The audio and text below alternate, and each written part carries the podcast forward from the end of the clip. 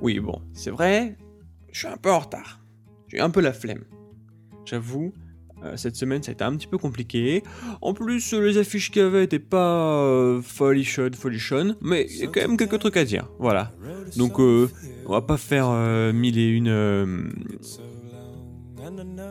fin de phrase. On va se lancer directement. Juste, moi, c'est Fred.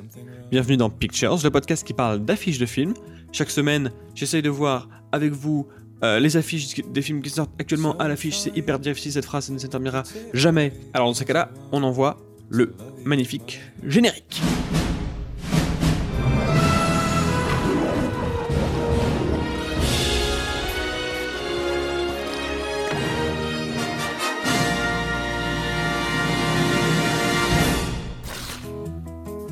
Donc cette semaine, je vais pas vous parler de Tout le monde debout de, de Franck Dubosc, parce que j'en ai déjà parlé un petit peu la semaine dernière, et que ça va être exactement la même chose la semaine prochaine pour la finale.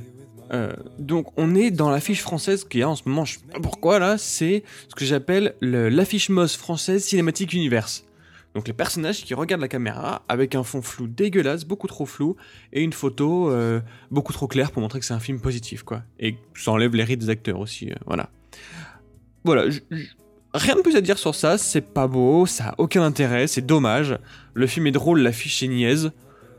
Euh, Enfin, le film drôle, j'en sais rien, mais il a l'air drôle, en tout cas c'est du Franck Dubosc, mais l'affiche est niaise.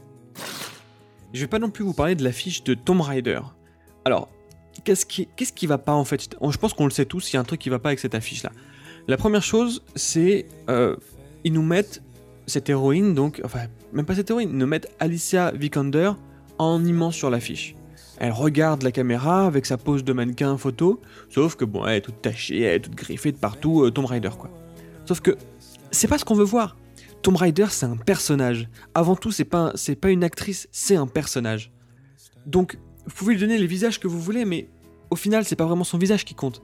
C'est vraiment ce qu'elle représente. Et donc, là, pour moi, je trouve ça dommage. J'ai envie de la voir dans son environnement, j'ai envie de la voir euh, sauter d'une falaise ou tirer à l'arc de loin dans un environnement hostile.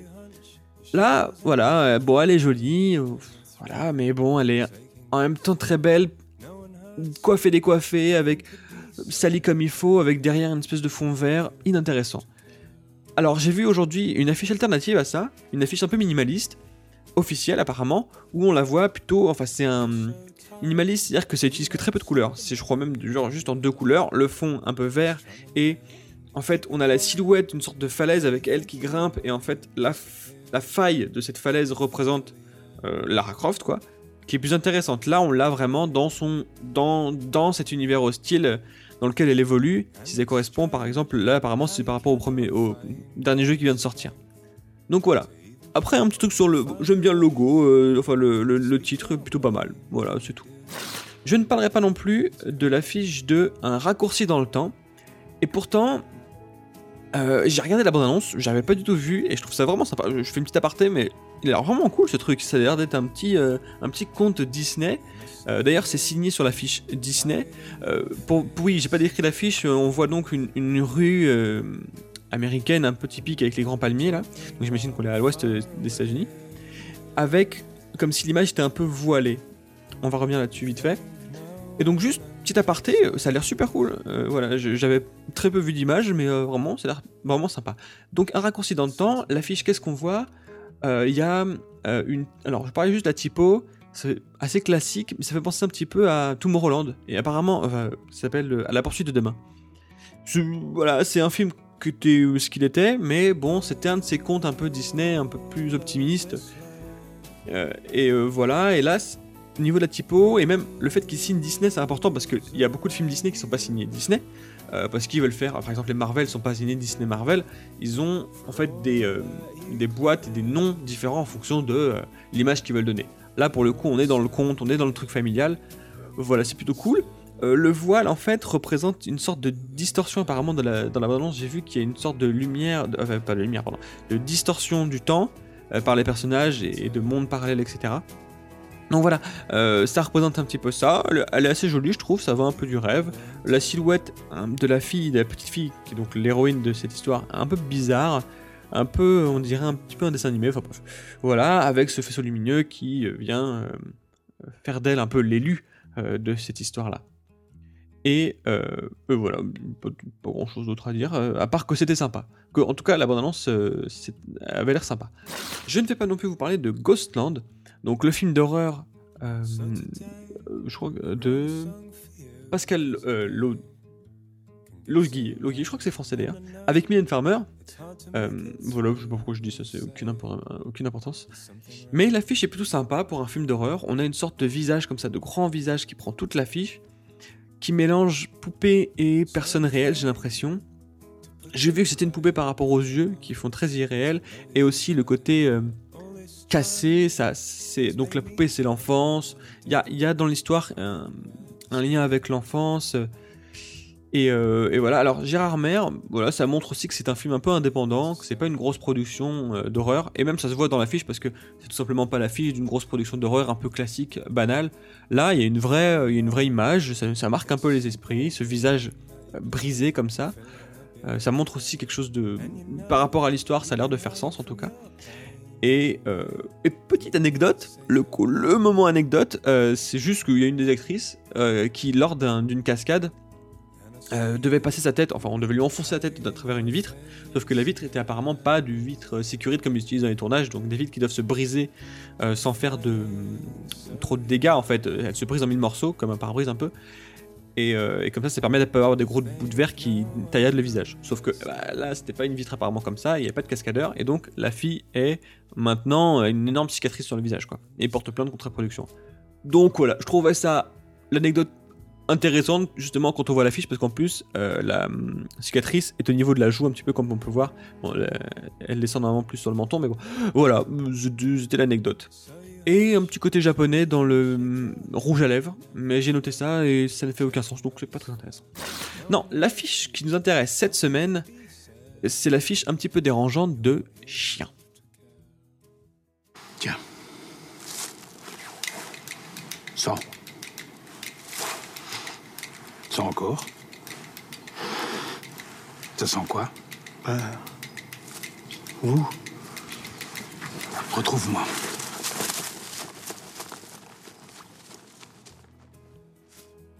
Alors, je vais pas me lancer dans l'idée saugrenue de vous raconter l'histoire, tout simplement parce que j'ai pas compris. Bon, j'ai pu lire un peu les synopsis, voir les trailers, c'est très déroutant euh, comme, euh, comme truc.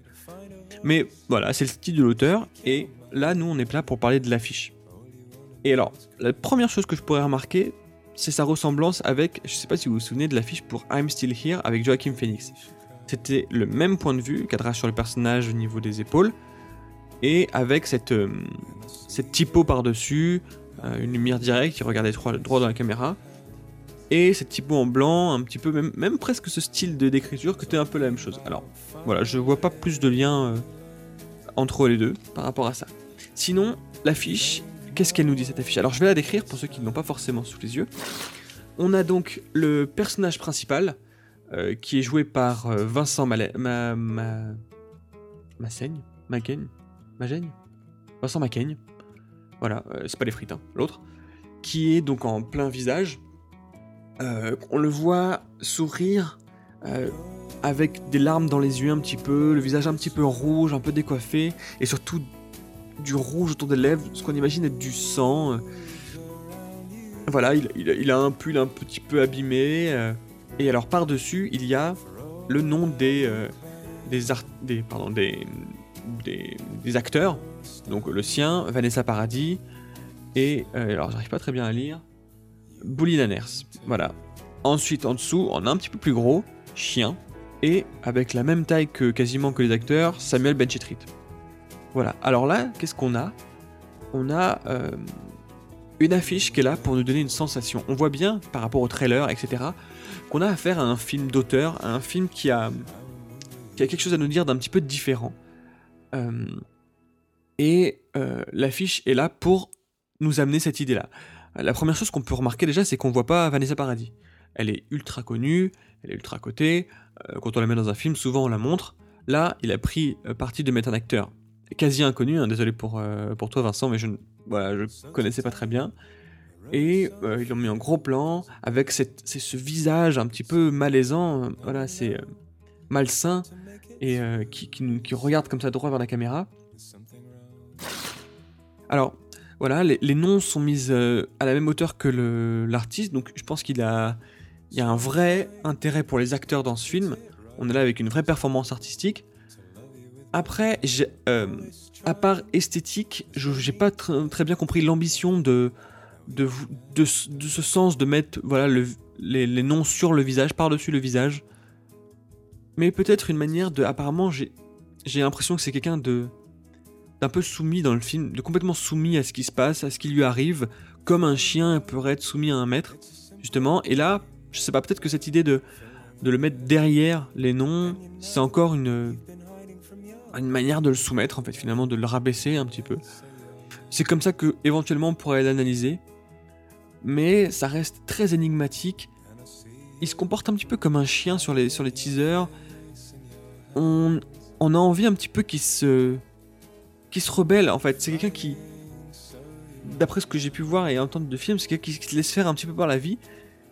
Et là, l'affiche nous montre un petit peu qui aurait peut-être un petit peu de rage dans ce personnage-là, qui, qui aurait l'air de toujours se soumettre à tout.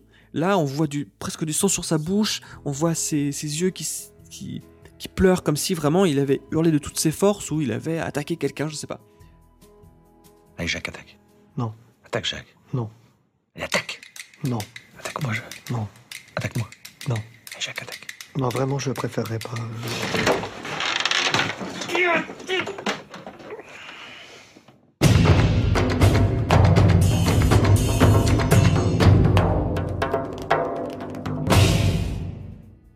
Voilà, une affiche, c'est là aussi, c'est pas seulement toujours pour tout dire et tout raconter. Des fois, c'est simplement des sensations. Et là, le malaise qu'on a dans, euh, la- en regardant l'affiche, c'est le, même malaise qui est amené par les, bandes annonces teaser, dont je mets quelques extraits pour vous montrer un petit peu le ton du truc, mais c'est vraiment très particulier. Et voilà, on a un film, je trouve que l'affiche est bien parce qu'elle est marquante, elle est vraiment, euh, tu peux pas la louper, elle est, gênante, elle est, intéressante. Et, euh, voilà, et, le mec a bien, a bien réussi à choper euh, ce qu'est le film un petit peu, en fait. L'idée que veut nous amener, veut nous amener ces films un petit peu particuliers, un petit peu différents, qui ont un regard différent, qui essaient de montrer d'autres choses. Voilà. Donc il n'y a pas grand chose d'autre à dire sur cette affiche, vu que elle est, elle est sobre un petit peu. Il n'y a pas trop d'informations, il n'y a pas les crédits en bas, il y a juste quelques petits euh, logos euh, de, des, des sponsors en fait, ou des producteurs. Euh, parce que c'est un film un petit peu indépendant, ou en tout cas produit avec des petits moyens, quoi. Voilà. Et en parlant de petits moyens, je vous rappelle que vous pouvez mettre des notes à ce podcast sur iTunes, euh, et puis des petits, des mots gentils si vous avez envie. Voilà, nous on se retrouve sinon la semaine prochaine. Je vous invite quand même à, venir aussi sur Twitter, où je mets plein de posters alternatifs, euh, des news sur les affiches de films qui vont sortir, et aussi de l'info pour ce podcast-là. Voilà. Et il faut vraiment que j'arrête de dire voilà tout le temps. Nous on se retrouve la semaine prochaine, donc en attendant, n'oubliez pas d'aller voir les films, ou au moins les affiches.